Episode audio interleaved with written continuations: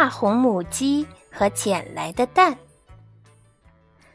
大红母鸡喜欢照顾小宝宝，它照看鹅宝宝，照看黑水鸡宝宝，照看鸭宝宝，还照看着十个火鸡宝宝。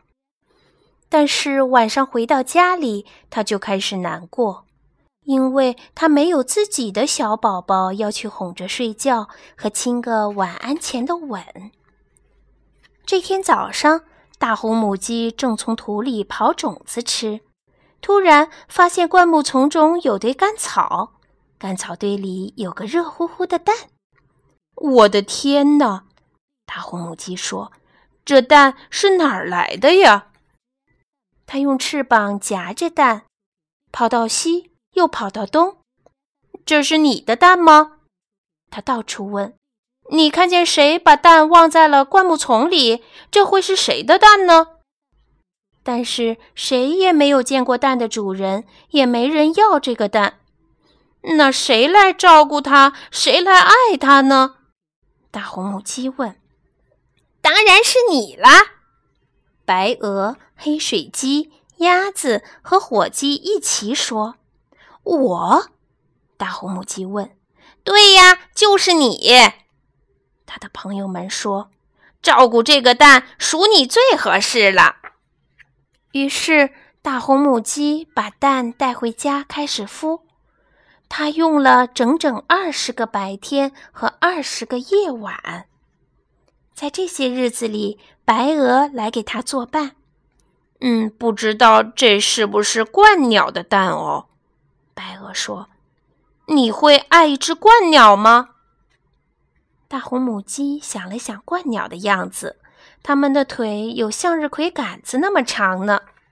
会的，大红母鸡说：“我会爱一只鹳鸟的。”黑水鸡也来陪大红母鸡。这会不会是天鹅蛋呢？黑水鸡说：“你会爱一只天鹅吗？”大红母鸡想了想，天鹅的样子。它们静静地划过水面，就像小船在航行。